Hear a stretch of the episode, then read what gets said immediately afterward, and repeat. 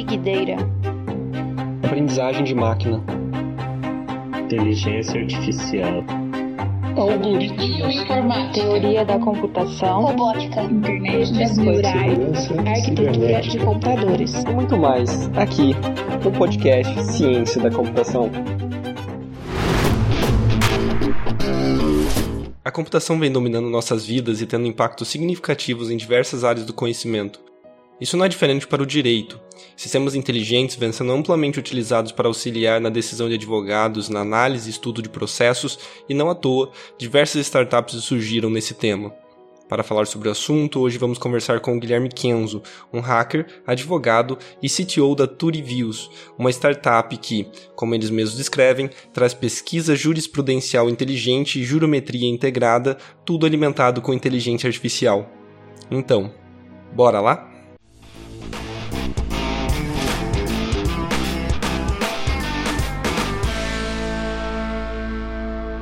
Bem, Kenzo, é, muito obrigado por ter aceito participar do nosso podcast. É uma honra ter você aqui. E normalmente a gente tem, no final dos nossos episódios, perguntas. Né? A gente pergunta para os pesquisadores por que eles resolveram fazer ciência da computação. Mas no caso, você não fez ciência da computação, você fez direito, certo? Mas você trabalha com computação.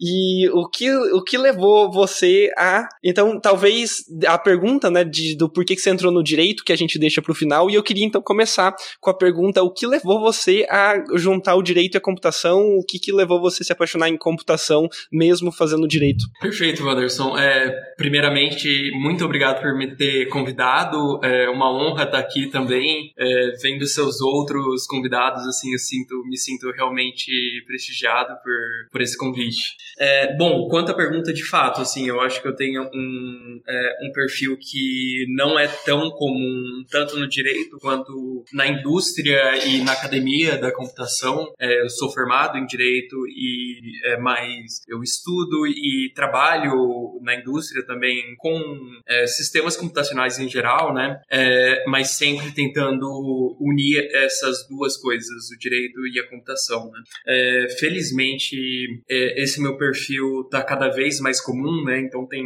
algumas pessoas se aventurando, seja da computação indo para o direito ou então pessoas do direito indo para a computação.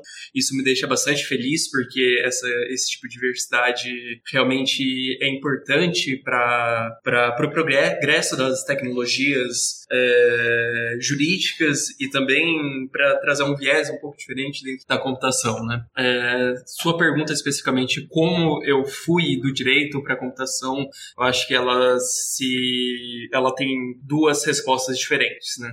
A primeira delas é que eu acho que, como toda criança, eu fui uma criança extremamente curiosa, mas eu tinha uma curiosidade especial por tecnologia. Né? É, uma das minhas primeiras memórias é eu tentando ligar um circuito que eu tirei, eu acho que era de um daqueles aparelhos estéreos, né, que tocava CD e de fita cassete, né? Então eu tinha desmontado, pegado um circuito e tentando ligar esse circuito na, na tomada, né? Obviamente meu pai interviu antes que o pior acontecesse, mas é, então eu sempre tive essa curiosidade, né?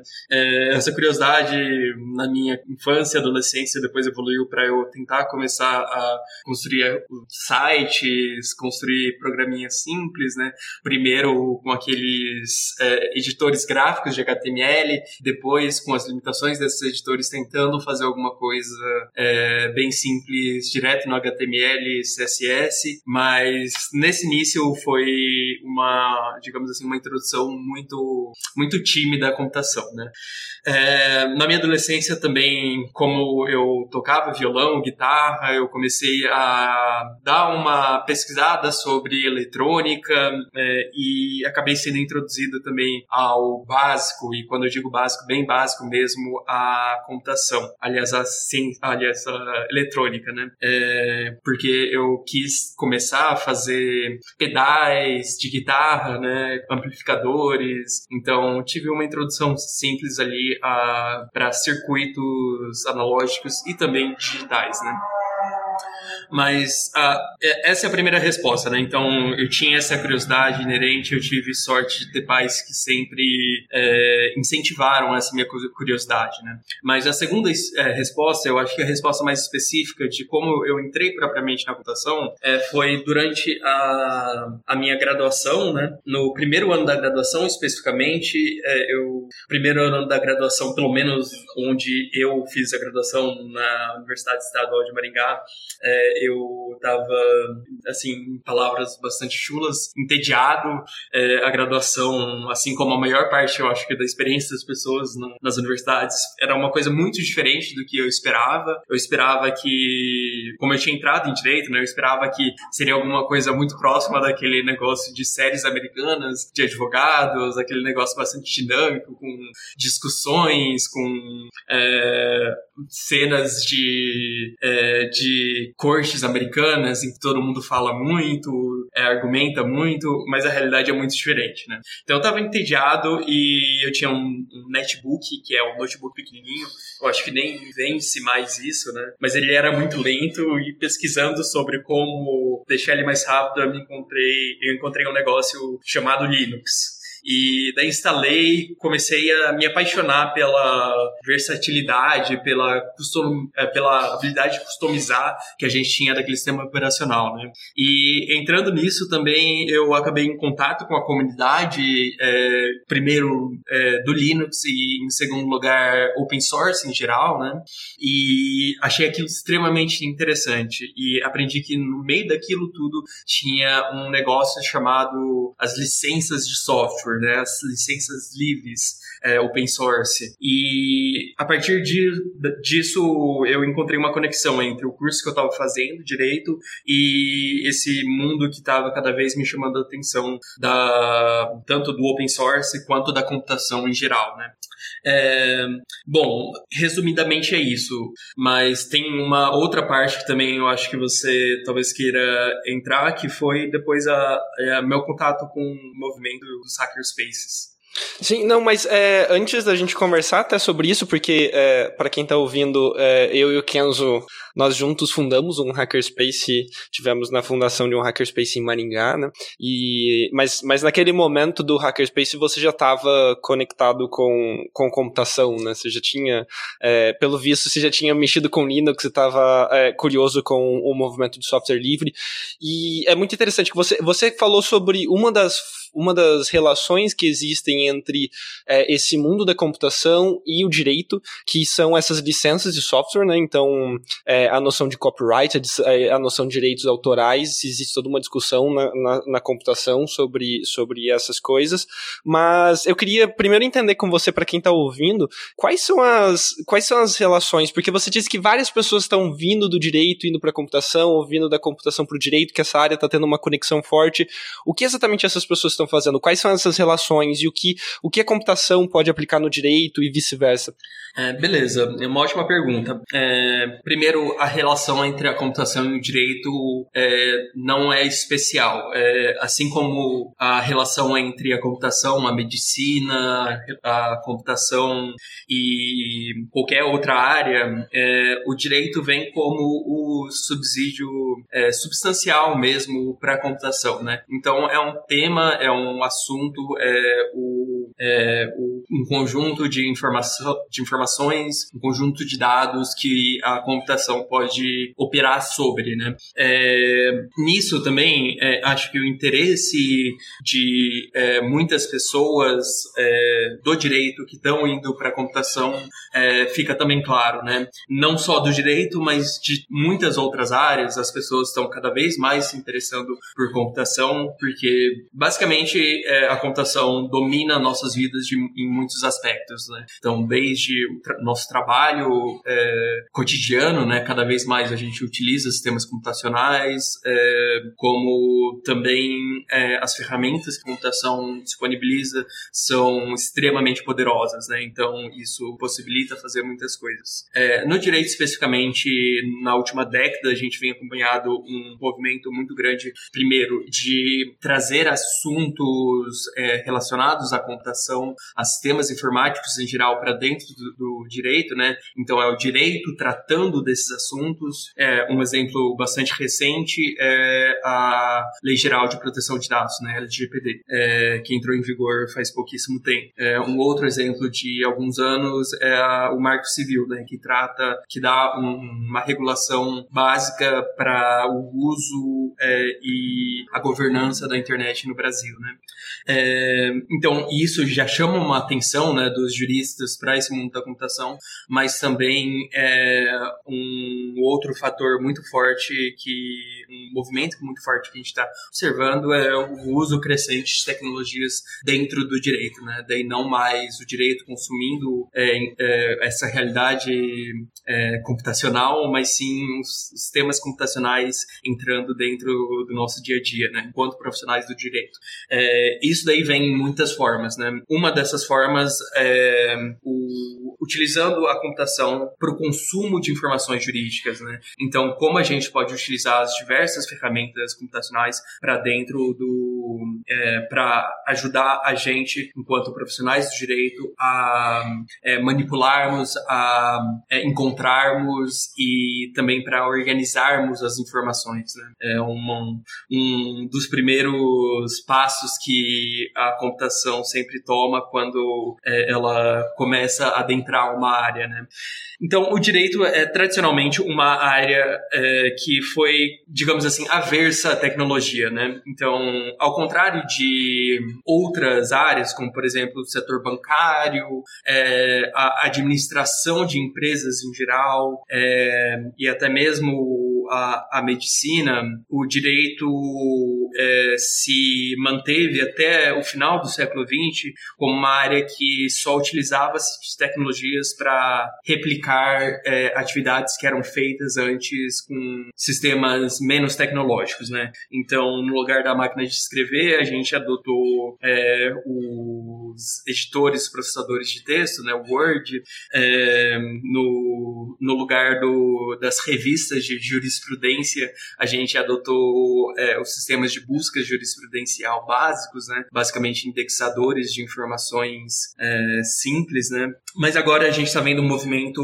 bem mais é, progressivo no direito, né? Então, um exemplo, e eu trago um exemplo bastante pessoal aqui, é o exemplo da minha empresa, que é, oferece tecnologias de é, busca jurisprudencial avançada, de jurimetria, que nada mais é do que a estatística aplicada ao direito, e de gestão do conhecimento para escritórios de advocacia e para é, departamentos jurídicos de empresas.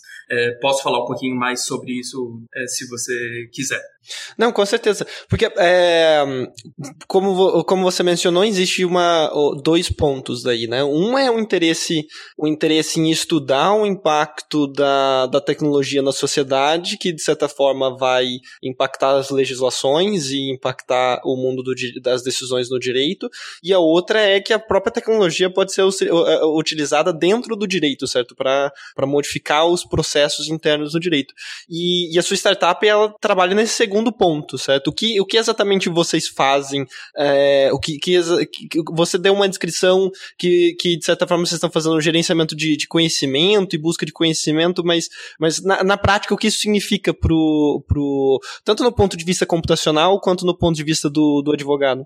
Perfeito. Então eu vou dar um, é, um overview, um, uma visão de cima do produto e depois eu entro nos detalhes para falar sobre as tecnologias que a gente está utilizando, né? Por cima, então, a gente oferece essas, esse, que a gente chama de uh, os pilares da nossa plataforma. Basicamente, então, busca jurisprudencial, explicando aqui para o pessoal que não é do direito o que é busca jurisprudencial, nada mais é do que é, a a busca, ou seja, a procura de informações por meio do, é, aliás, pelo advogado é, de decisões judiciais ou administrativas passadas, né? Então, quando um advogado se depara com um caso novo, ele está é, escrevendo uma petição decisão, ele precisa saber é, como os juízes é, julgaram casos parecidos com o daquele, o que o dele, né, o aquele que ele está tratando no passado, né.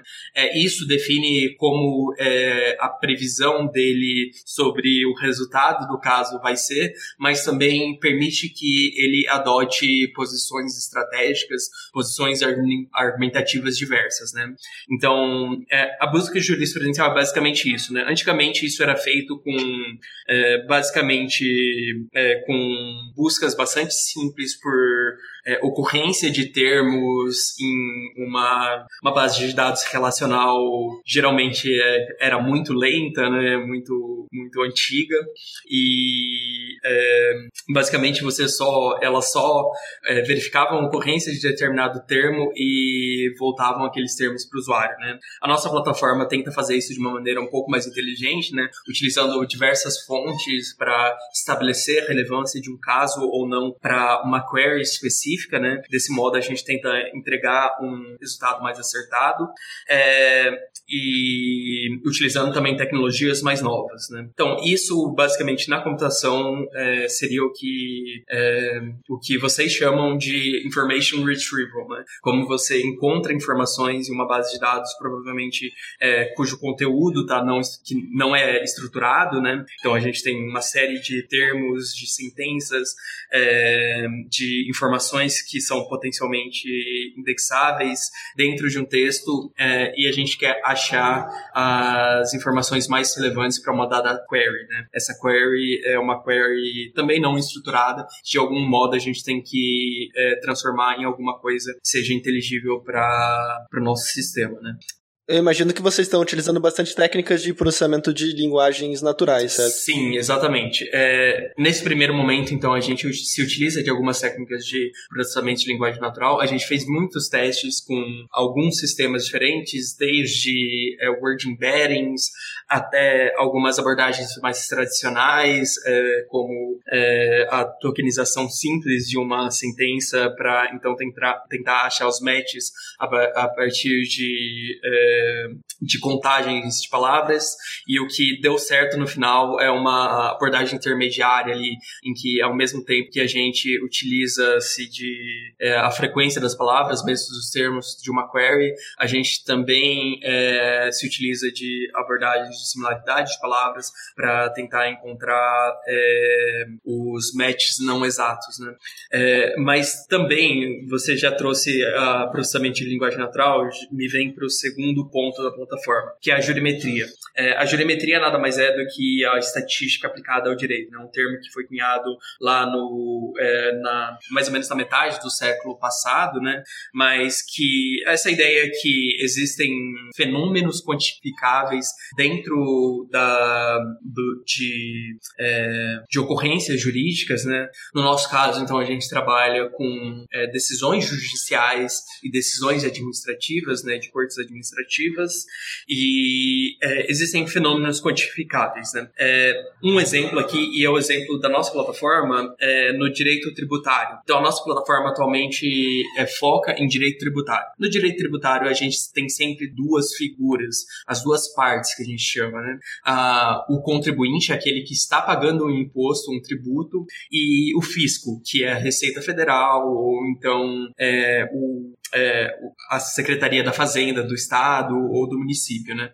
Então, essas figuras, elas sempre vão é, ou perder ou ganhar ou então ganhar um pouco e perder um pouco, né? Então, o que a gente chama de é, favorabilidade ao contribuinte, é, contrária ao contribuinte, ou então parcialmente é, favorável ao contribuinte, né? Então, a gente tem sempre esses três estados, né? Então, o que a gente pode fazer é tentar classificar as nossas decisões a partir desses três estados.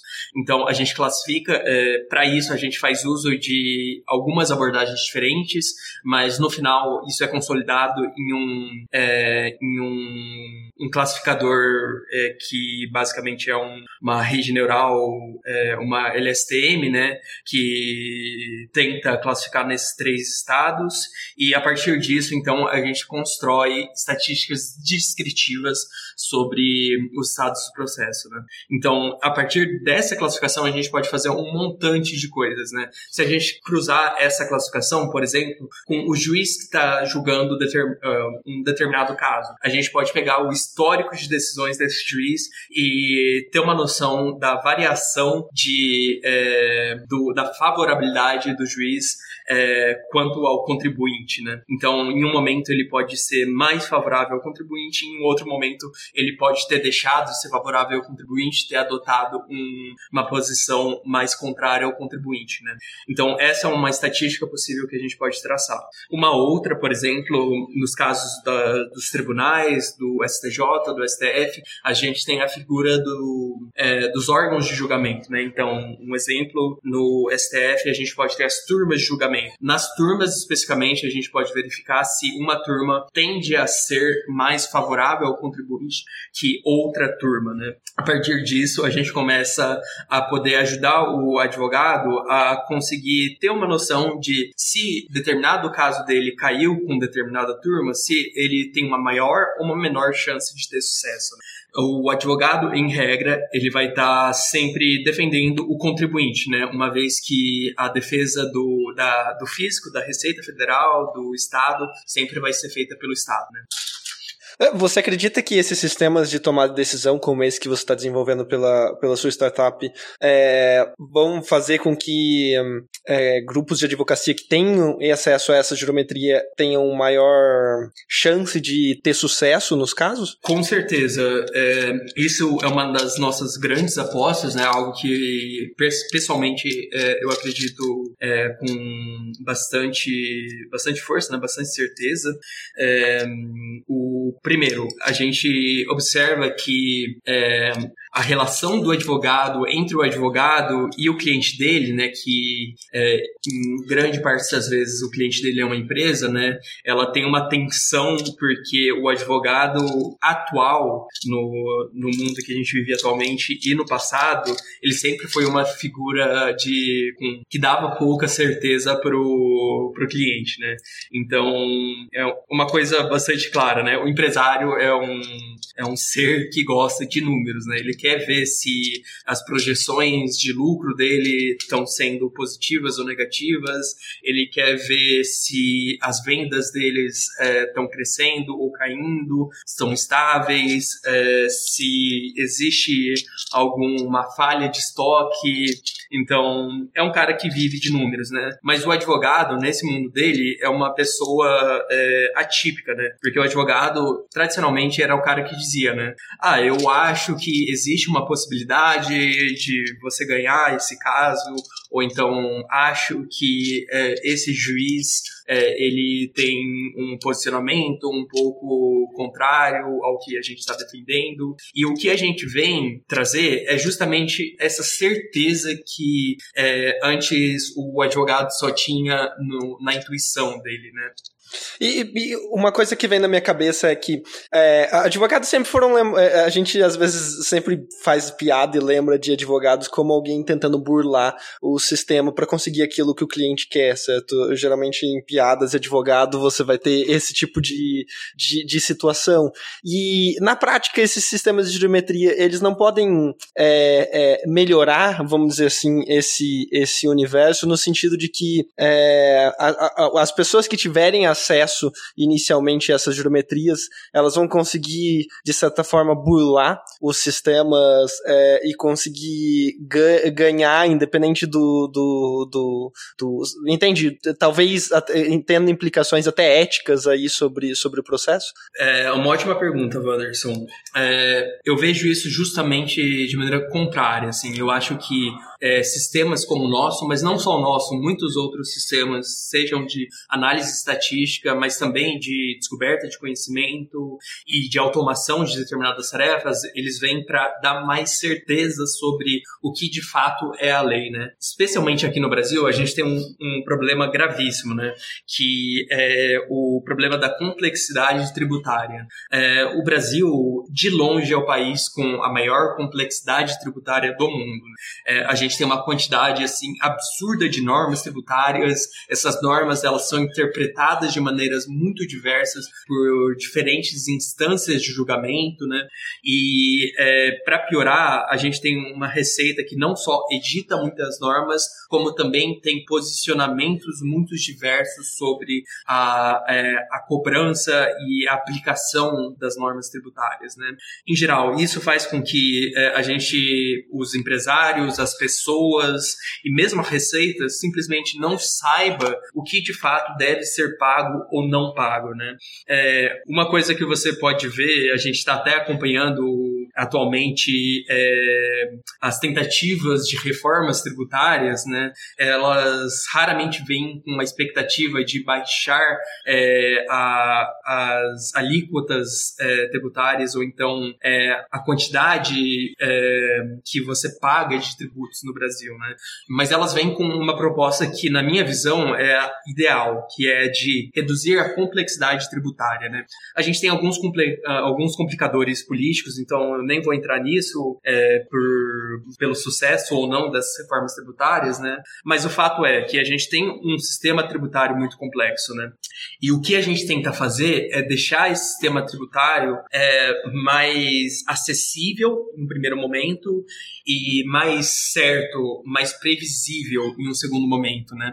Então, é, sabendo quais tributos você tem que pagar, sabendo quanto de tributo você tem que pagar e sabendo quais os tributos aplicáveis ao seu caso, é, no caso do seu cliente, por exemplo, é, você consegue saber de fato qual, é, o que eu tenho que pagar e quando eu tenho que pagar. Resolvendo esse problema, você consegue matar grande parte do problema de, é, de da complexidade tributária que a gente tem hoje em dia, né? Obviamente, sempre tem as empresas e os advogados pouco éticos, né, que vão tentar fazer uso de ferramentas, de é, sistemas como esse e como outros para é, ter um, digamos assim, um ganho indevido, mas eu creio que são, as, a, são a exceção. A maior parte dos advogados, a maior parte das empresas, na verdade, só está querendo saber o quanto ele tem que pagar de fato. Entendi. Então, de certa forma, a gente poderia dizer que é, é um processo talvez de democratização, porque no momento que a computação começa a, a auxiliar os advogados, é, mesmo o pequeno advogado pode ter informações que talvez só um cliente que conseguia contratar uma firma de advocacia enorme ia ter essas mesmas informações, certo? Porque você não tem tempo nem pessoas suficientes para analisar toda essa complexidade, todo esse sistema. Exatamente, isso é uma ótima colocação. É, um exemplo aqui, é, por exemplo, a, o conhecimento específico sobre o, é, os julgadores do CARF. O CARF, só explicando, o CARF é um órgão administrativo que julga é, casos de é, litígios é, na esfera federal, né? O CARF é um órgão extremamente complexo, com uma rotatividade muito grande de julgadores, né? Dos conselheiros, que a gente chama, e que tem uma importância muito grande para o julgamento dos julgamento tributário aqui no Brasil, né? Para você ter uma ideia, é, cerca de um quarto, um terço do PIB brasileiro está sobre litígio no CARF. Então, a importância econômica disso é, assim, gigantesca, né? É, Assim, atualmente, a maior parte dos advogados que atua no CARF, que tem um bom, uma boa, digamos assim, performance no CARF, são os advogados de grandes firmas, né? Conseguem ter uma equipe dedicada para conseguir estudar, para conseguir ter uma proximidade, até mesmo pessoal, com os conselheiros do CARF, né? Isso faz com que os pequenos advogados tenham ou pouco sucesso, ou então nem mesmo atuem nessa esfera. É, a gente gente traz uma plataforma que não só facilita a busca dos julgados antigos do CARF, né, mas também traz uma certeza maior, né, para o advogado pequeno, para o advogado médio, ou, até mesmo para os advogados é, de grandes firmas que não tenham essa área de atuação é, costumeira, né. Então a gente pode falar para o advogado, por exemplo, beleza, então para esse jogador específico, para essa sessão de julgamento específico, qual é o posicionamento dos, é, dos conselheiros é, sobre determinado assunto, né? Então, se eles são mais, mais pró-contribuinte, menos pró-contribuinte, quais temas estão mais quentes, digamos assim, nesse, é, nessa esfera de, é, de, julgamento, e desse modo o advogado pode ter um, uma visão muito mais estratégica sobre o processo dele, né? Ao invés de gastar centenas de horas ou até mesmo desistir de um processo,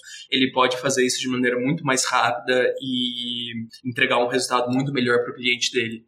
E, e como você vê o futuro é, é, dessa área, tanto da geometria, como quais influências você vê que vão definir o futuro da, do direito, partindo desse ponto de vista da computação, da, da computação invadindo esses processos do direito?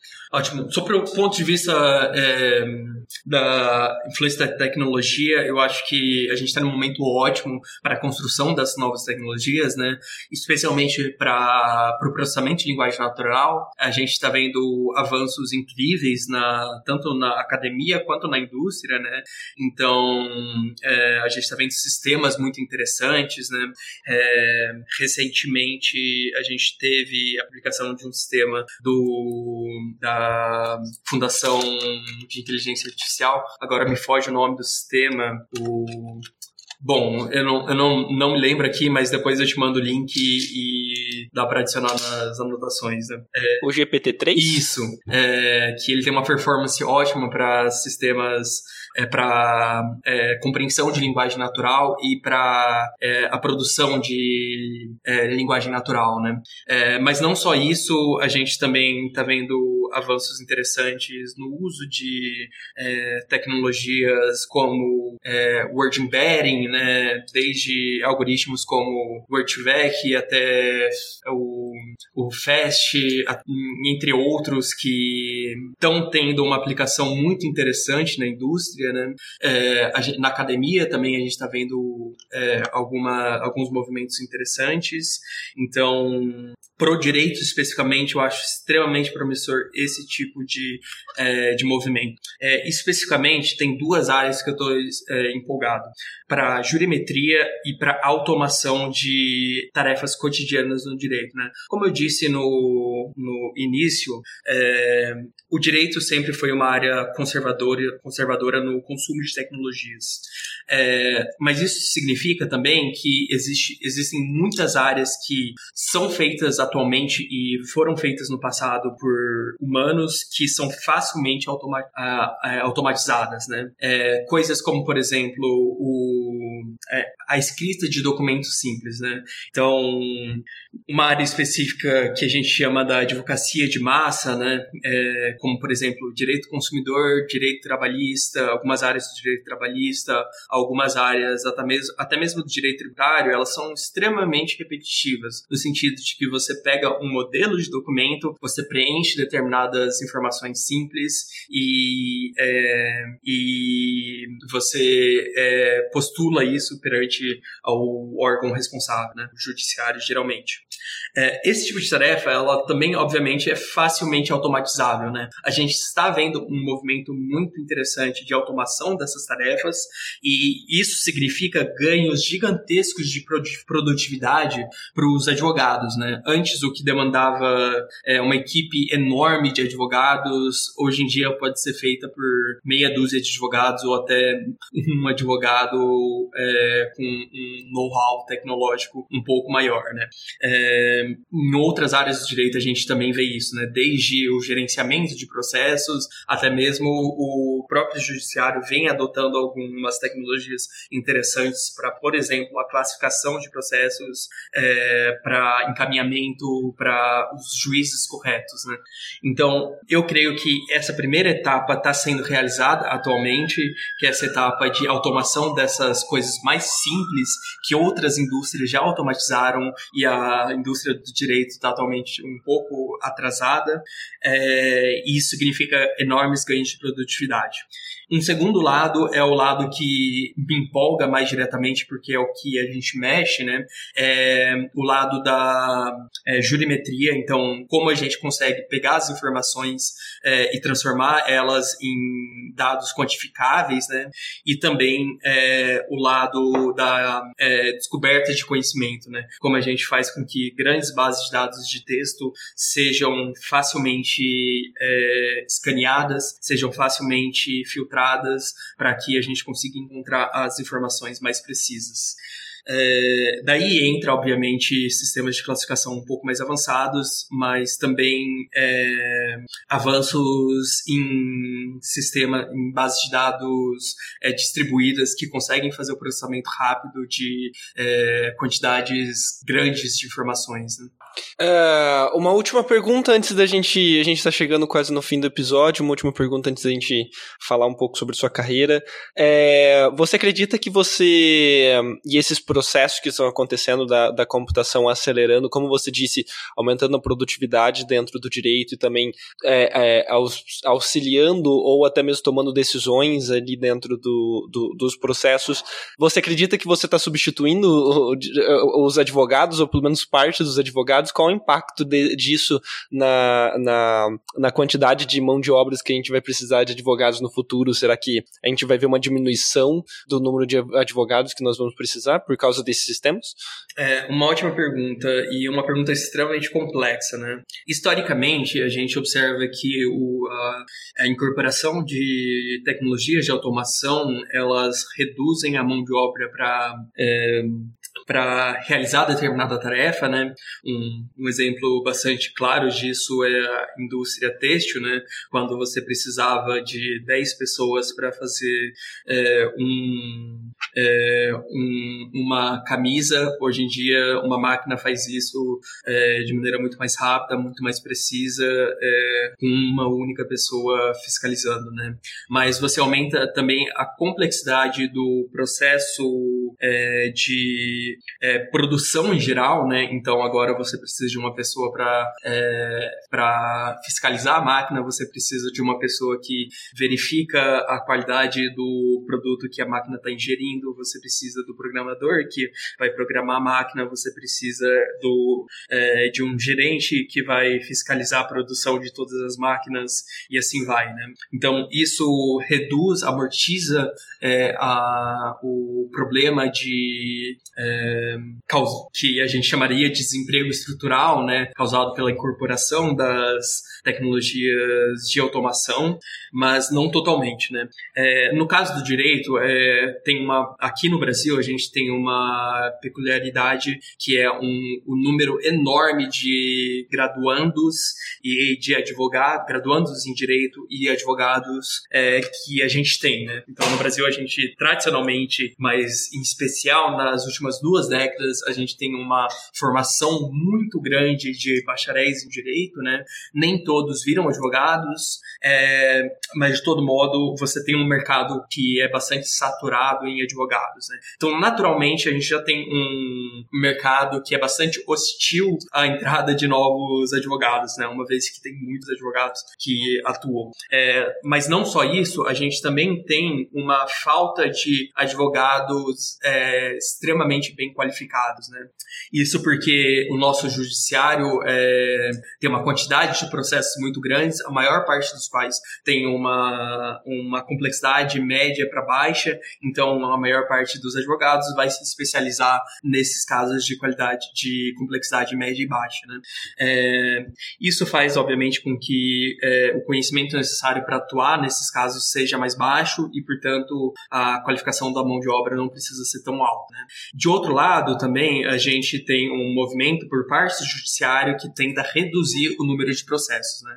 É, é claro que os juízes no Brasil são extremamente bem remunerados, mas também eles têm que lidar com uma quantidade é, que é sem precedentes de processos é, na história da humanidade. Né? Então, o Brasil é campeão em quantidade de processos no mundo. É, isso faz com que, obviamente, é, os juízes tenham que julgar de maneira mais superficial, de maneira menos acertada, né? Daí a gente tem um cenário onde a gente tem uma quantidade de processos muito grandes, uma, uns juízes que têm que trabalhar muito e muitas vezes não conseguem prestar aten atenção de, é, devida aos casos, ao mesmo tempo que a gente tem muitos advogados tentando ofertar seus serviços para o mercado que não tem serviço suficiente para é, entregar para esses advogados. Né? Então, naturalmente, a tecnologia ajuda nos dois lados desse, é, dessa escala. Né? Então, então, primeiro, a gente pode ajudar os juízes a julgarem de maneira mais eficiente, seja por meio da automação de determinadas tarefas cotidianas que eles fazem, né? Atualmente são feitas ou pelo próprio juiz ou então pela equipe do juiz, né? É, a gente pode ajudar nesse aspecto, mas também a gente pode é, ajudar os advogados a aumentarem o tempo disponível para atenção realmente a duas coisas principais. Primeiro, a atenção aos casos complexos que eles têm que é, que eles têm que cuidar, né? Então, obviamente, é, os casos tributários são um exemplo bastante claro disso, né? Geralmente envolvem grandes quantidades de recursos, de dinheiro, é, processos bilionários, milionários, é, mas também permite que os advogados tenham mais tempo para que a gente chama de captação de clientes, né? Para que eles consigam de fato encontrar os clientes que têm uma demanda possivelmente não atendida, então pedaços do mercado que, apesar de é, existirem, apesar de é, serem potenciais clientes, não são de fato é, atendidos pelo, pelos advogados e, consequentemente, pelo judiciário brasileiro. Né? Então tem esses dois aspectos. Ainda assim, eu vejo um problema é, no sentido de, é, de potenciais é, problemas em, digamos assim, em trocar essa mão de obra automatizada por, aliás, a mão de obra manual por mão de obra automatizada, né? Como a gente, na Trivius, na nossa empresa, a gente vê isso e como pessoalmente eu vejo isso. É, primeiro, a gente tem que abrir o mercado de modo a possibilitar que os profissionais do direito consigam se capacitar para tomarem é, posições que, que antes eram tomadas, por exemplo, até mesmo por programadores, por é, administradores, né? E também em outras áreas, né? Então, é, ter programas, políticas públicas e também é, iniciativas privadas que permitam que os advogados adentrem a outras áreas, mas também que possam contribuir para o desenvolvimento tecnológico dentro do direito, né?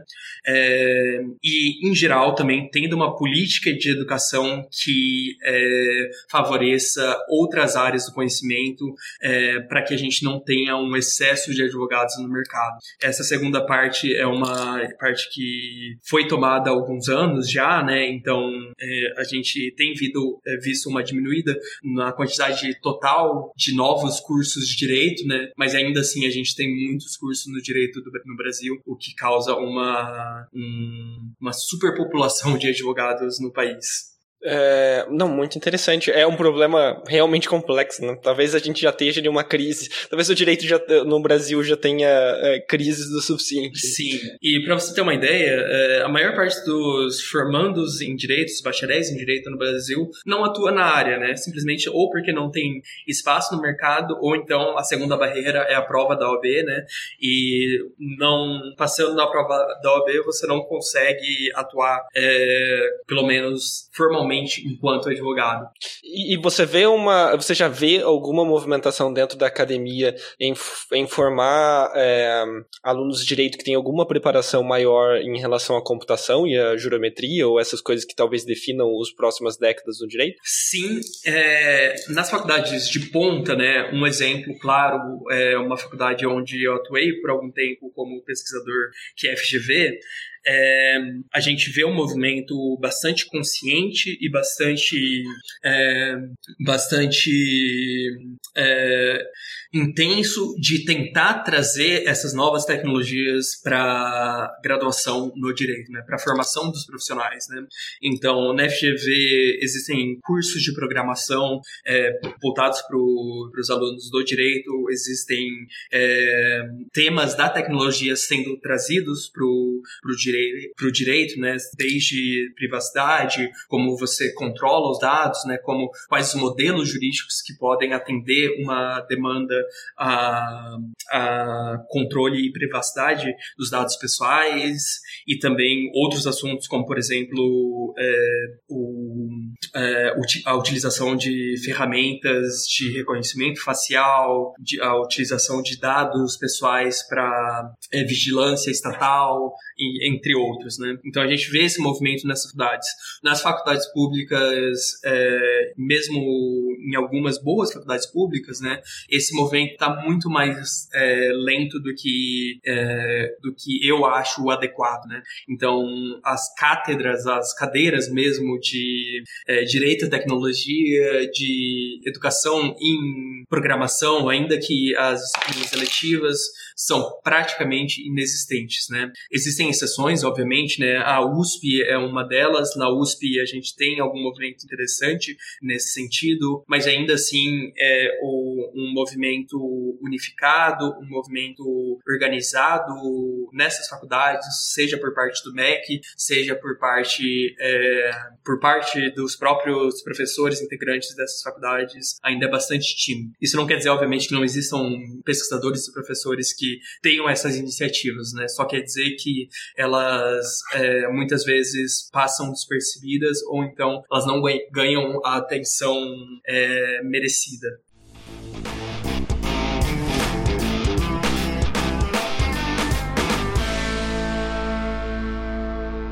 A gente já tá há bastante tempo conversando, infelizmente a gente tem que encaminhar para o fim do episódio. É, é, é, tem um milhão, tem um milhão de assuntos interessantes sobre, sobre essa intersecção do direito à computação, né? Com certeza a gente tem que parar para conversar de novo e gravar outros episódios. É, e eu queria então uma, talvez uma última pergunta, ou talvez uma das últimas perguntas é o porquê você escolheu direito, o que, que levou você a, a, a entrar na graduação de direito? Olha, essa é uma pergunta até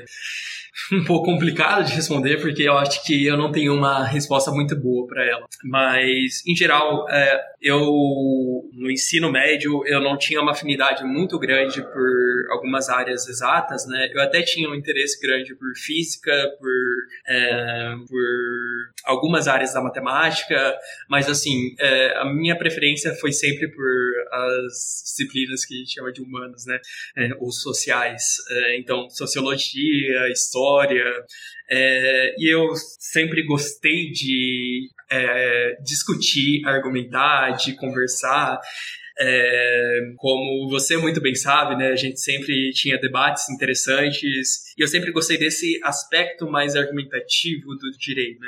Então, provavelmente, isso que foi um, um fator importante para é, entrar no direito. Né? Mas eu poderia muito bem ter entrado em outra área, um outras áreas um pouco mais, é, digamos assim, um pouco mais ligadas à tecnologia, como, por exemplo, as ciências sociais, que apesar de é, terem um viés bastante bastante também humano, né? Bastante no próprio nome, bastante social. É, tem abordagens bastante empíricas que permitem, consequentemente, a utilização de métodos é, de métodos computacionais interessantes, né?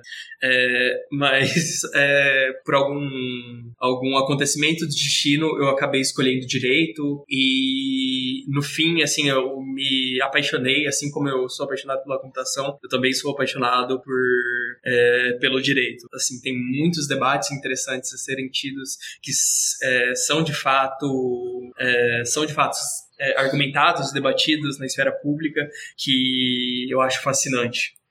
E um, eu vou deixar os, os dados da, da sua startup e como entrar em contato com você, tudo nas descrições do episódio.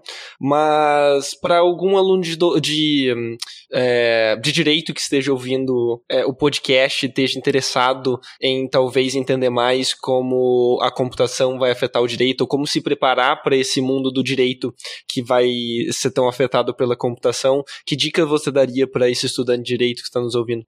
É, eu acho que eu acho que eu tenho duas dicas, na verdade. A primeira delas é não tenha medo de estatística, matemática, de computação. É, acho que nossa, nosso ensino, tanto o ensino fundamental quanto médio, faz um, um papel um pouco ruim em deixar essas disciplinas mais interessantes, né? E de fato elas são muito interessantes, né? É, e isso faz com que muitas pessoas tenham medo, tenham aversão a essas disciplinas, né? E isso é ruim como um todo para sua carreira, né? Ter medo dessas disciplinas vai fazer com que você não consiga propriamente absorver as novas inovações que estão surgindo aí, né? Então, tenha um pouco de mente aberta, mente aberta né? Você não precisa ser um gênio da matemática, da computação para fazer uso de ferramentas que é, tenham dados estatísticos ou tenham, é, tenham que tenham que ter algum conhecimento de matemática para você realmente tirar o potencial, né? Mas fora isso também, é, especificamente sobre programação, a minha dica é, é aprenda um pouco de computação se você tiver interesse. Se você não tiver interesse, tudo bem, esteja aberto a consumir produtos finais, é, produtos é, específicos diretos para o consumidor é, que não necessitem de programação. Mas se você tem interesse em programação, tem um pouco mais é, interesse em aprender o que é programar em um primeiro momento e depois é, programar de fato, entre em contato com as comunidades é, de computação em geral. Especificamente,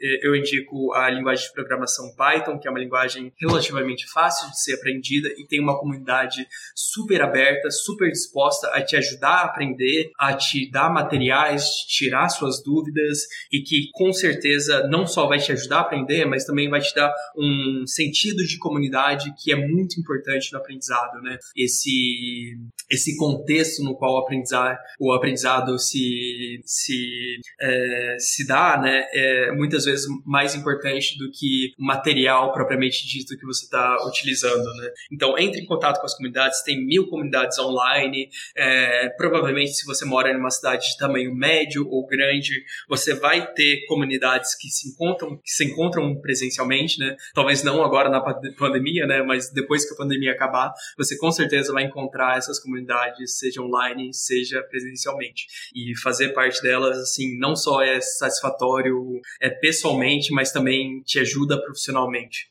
Não, muito legal. É, Novamente, muito obrigado por ter participado do nosso podcast. Ele está chegando ao fim, chegou ao fim, né? É, a gente não teve tempo de falar sobre os, o Hackerspace, mas é, algum dos próximos episódios vão ser sobre Hackerspace e você com certeza vai estar nele. Vai ser é, muito legal ouvir a sua participação com a comunidade hacker. Então, com certeza você vai voltar aqui pelo menos para falar sobre o movimento hacker é, em próximos episódios. Novamente, muito obrigado. Valeu. Valeu, Wanderson. E assim, chegamos no final do nosso episódio. Muito obrigado por ter nos ouvido e não se esqueça de nos seguir nas redes sociais. Estamos no Instagram, no Facebook e no Twitter, arroba ComputaçãoCast. Até o próximo episódio.